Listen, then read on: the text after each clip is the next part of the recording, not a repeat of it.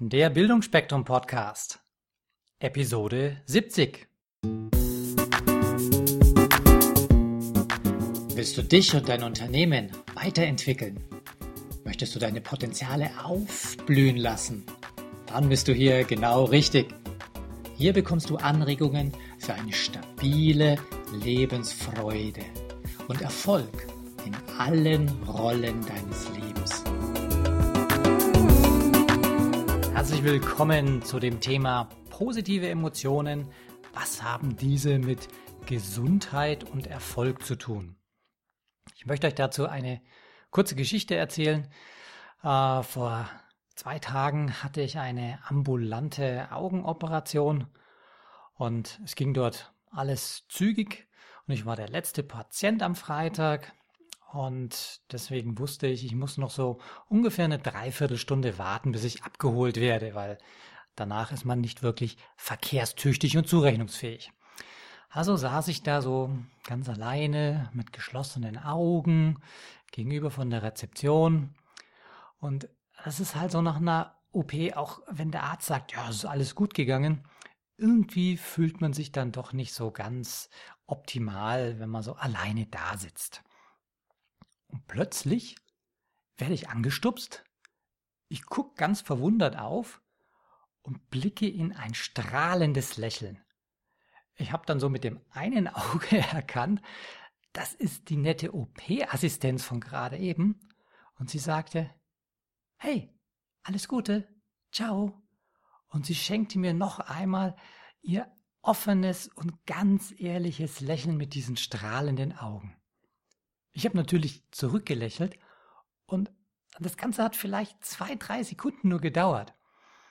Aber ich empfand anschließend ein ganz tiefes Glücksgefühl. Äh, obwohl wir uns nicht wirklich kannten. Also im OP, sie, sie war vermummt, ich lag unterm Tuch, ich habe nur ihre Stimme gehört. Und äh, dieses gegenseitige Anlächeln hat Sekunden gedauert und dann war sie weg. Und trotzdem ist da so ein tiefes Gefühl der Verbundenheit entstanden. Ja, und als ich dann da so ganz alleine wieder saß, kam mir der Gedanke, Mensch, das ist doch genau das, was du in dem Buch von der Barbara Fredrickson Macht der Liebe gelesen hast. Und äh, dieser Begriff Liebe wird bei ihr nicht verwendet für die Liebe, die wir jetzt in Bezug auf Sex oder auf romantische Liebe sehen, sondern Liebe bedeutet bei ihr so etwas wie Verbundenheit. Und äh, ich möchte kurz auf der Seite 29 vorlesen, was sie geschrieben hat. Liebe erblüht buchstäblich jedes Mal, wenn zwei oder mehr Menschen, sogar Fremde, und das war es in unserem Fall ja, wir kannten uns nicht, wenn sogar Fremde ein positives Gefühl miteinander teilen und sich dadurch einander verbunden fühlen. Kurz gesagt ist Liebe das vorübergehende Aufwallen von drei eng miteinander verwobenen Ereignissen. Und dann zählt sie auf, was müssen diese drei Ereignisse sein.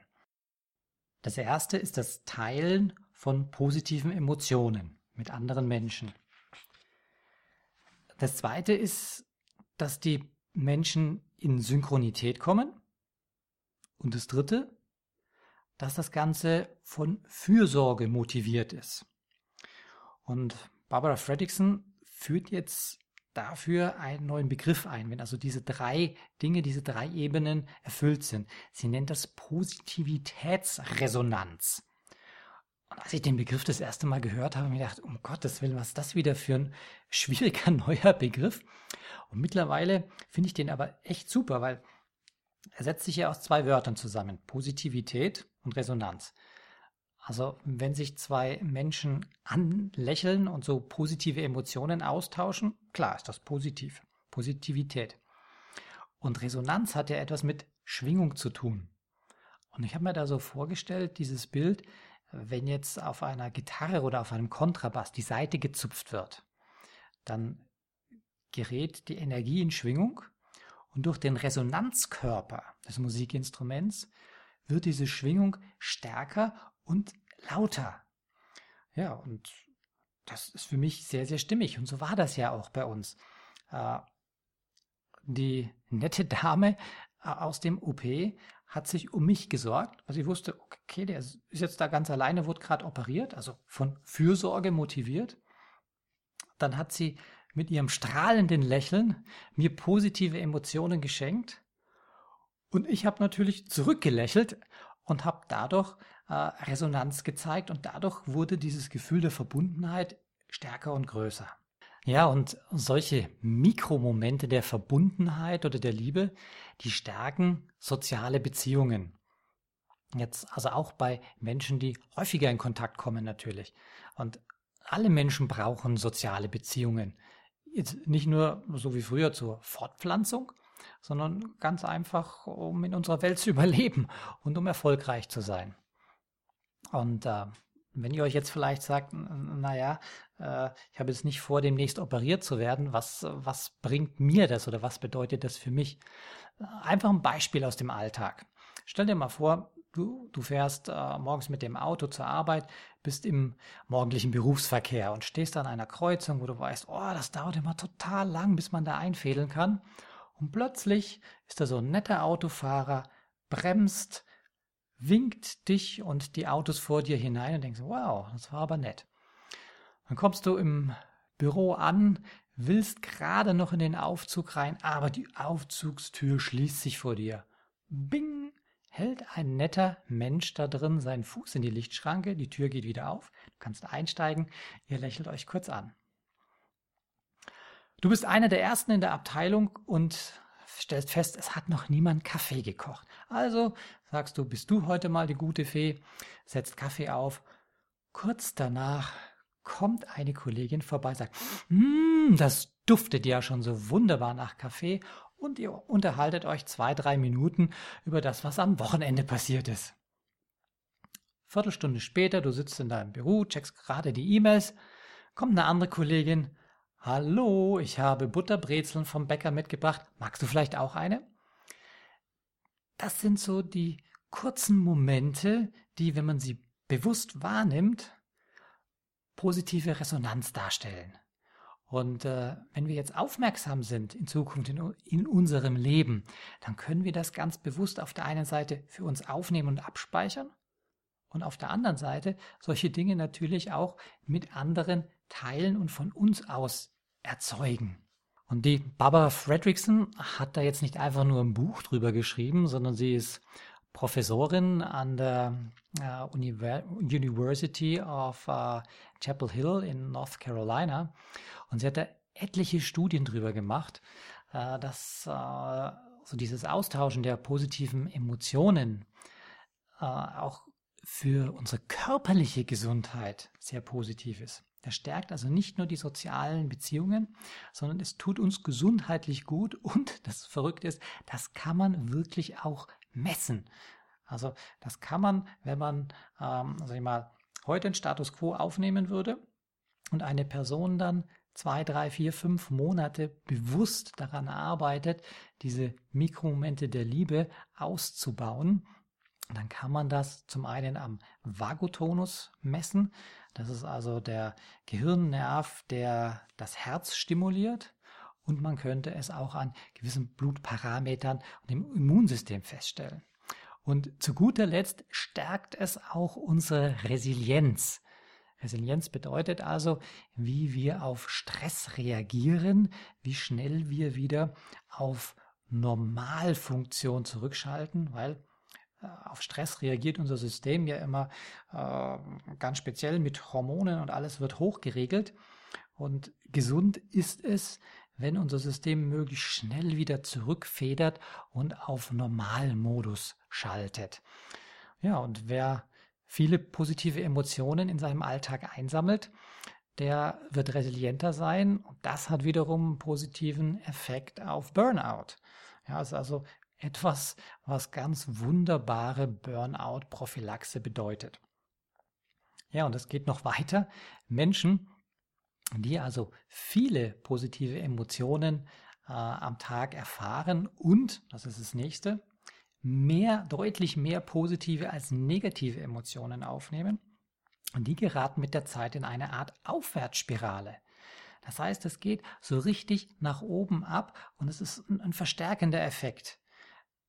Je mehr ich positive Emotionen wahrnehme und je mehr ich sie aussende, desto mehr wird auch wieder zurückkommen zu mir und es geht immer weiter nach oben und es tut mir und meiner Gesundheit wunderbar gut.